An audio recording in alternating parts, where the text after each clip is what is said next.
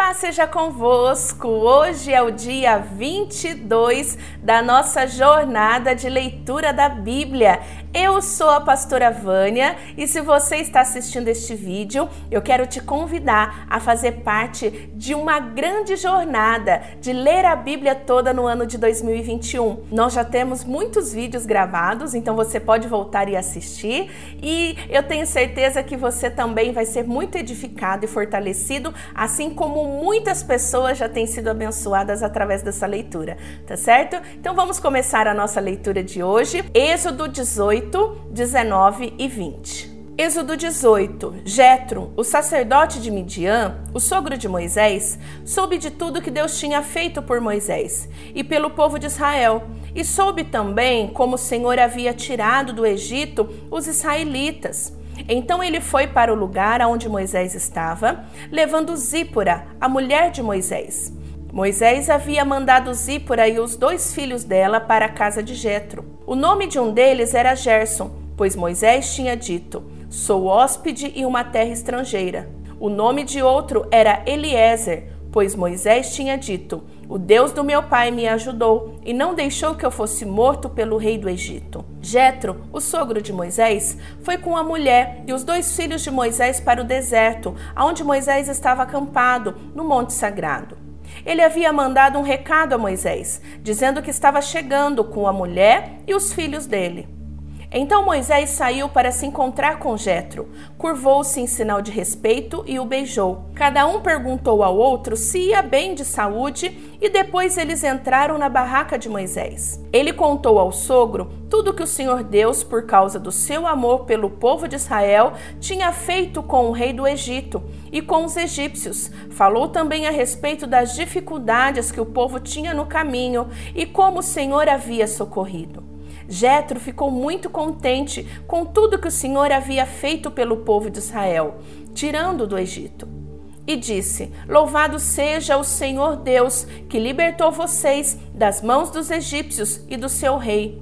Agora sei que o Senhor é mais poderoso do que todos os deuses, pois livrou os israelitas do poder dos egípcios quando eles os trataram com tanto desprezo. Em seguida, Jetro trouxe uma oferta para ser completamente queimada e animais para serem mortos como sacrifício a Deus. Arão e todos os líderes do povo de Israel foram com ele para comer a refeição sagrada. No dia seguinte, Moisés sentou-se para julgar as questões do povo e ficou muito ocupado desde a manhã até a noite. Quando Jetro viu tudo o que Moisés estava fazendo, perguntou: Por que você está agindo assim? Por que está resolvendo sozinho os problemas do povo, com todas essas pessoas em pé ao seu redor, desde a manhã até a noite? Moisés respondeu: Eu tenho que fazer isso porque as pessoas vêm falar comigo para saber o que Deus quer.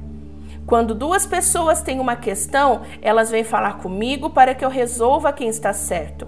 E eu explico os mandamentos e as leis de Deus a todos.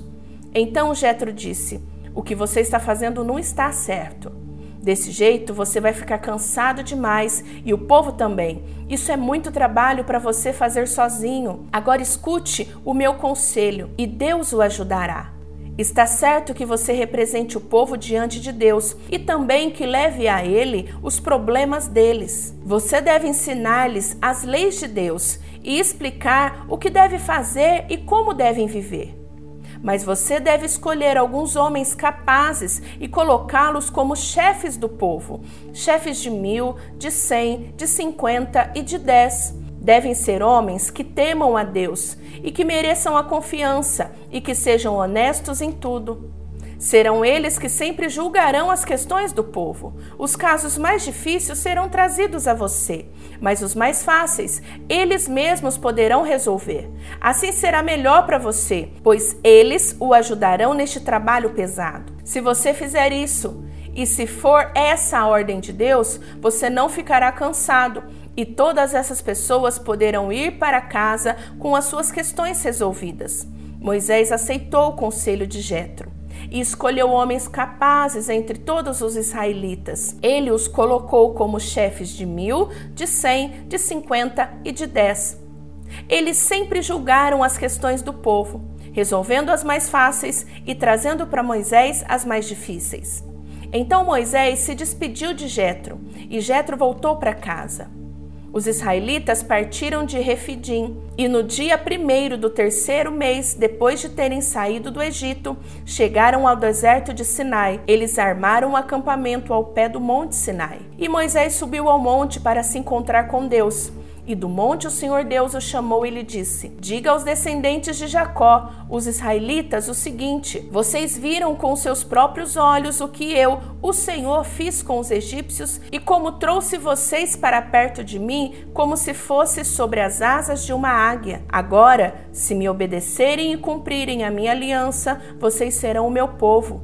O mundo inteiro é meu mas vocês serão o meu povo, escolhido por mim. Vocês são um povo separado somente para mim e me servirão como sacerdotes. É isso que você dirá aos israelitas.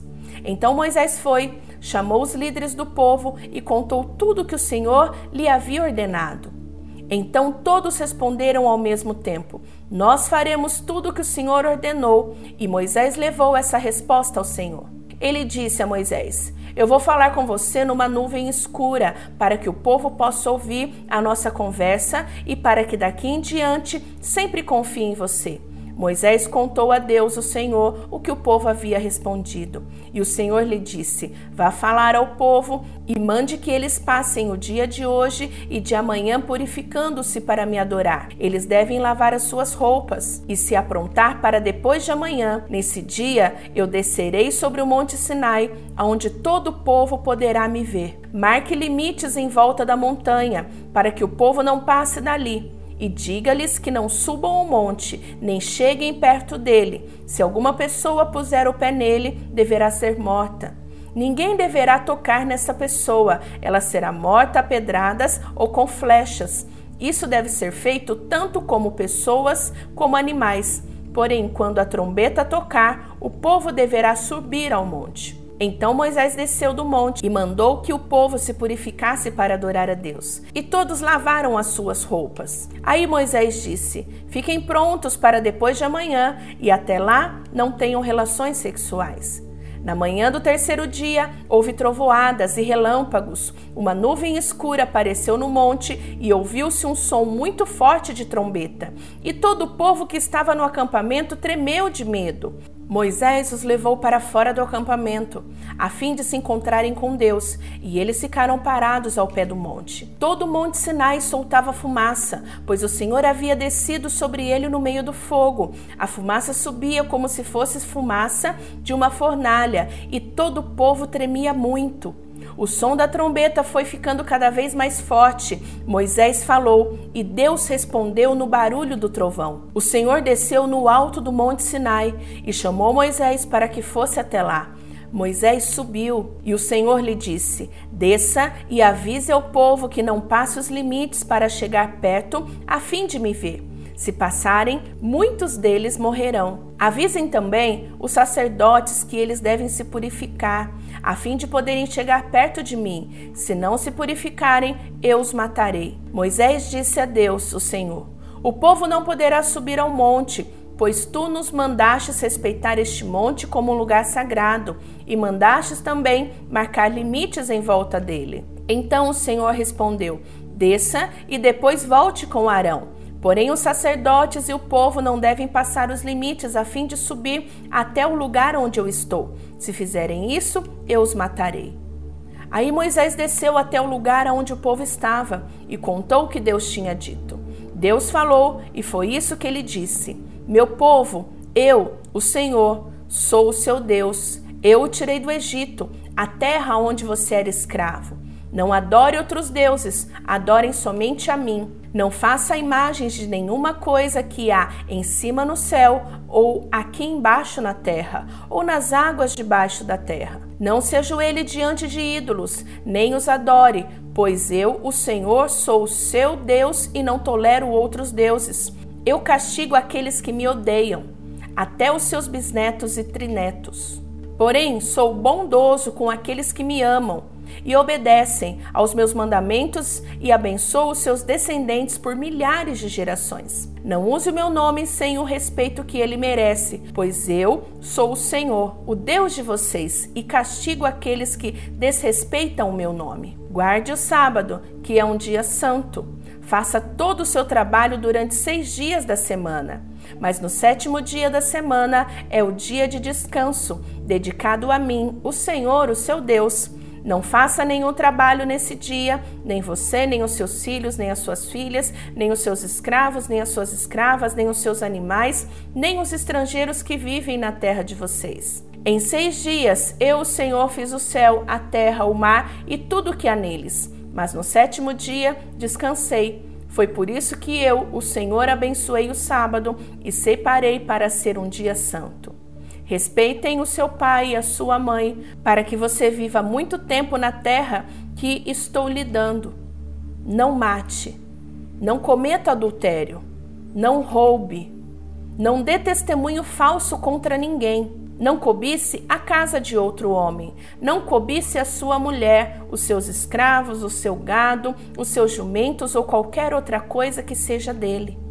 O povo ouviu os trovões e o som da trombeta, e viu os relâmpagos e a fumaça que saía do monte.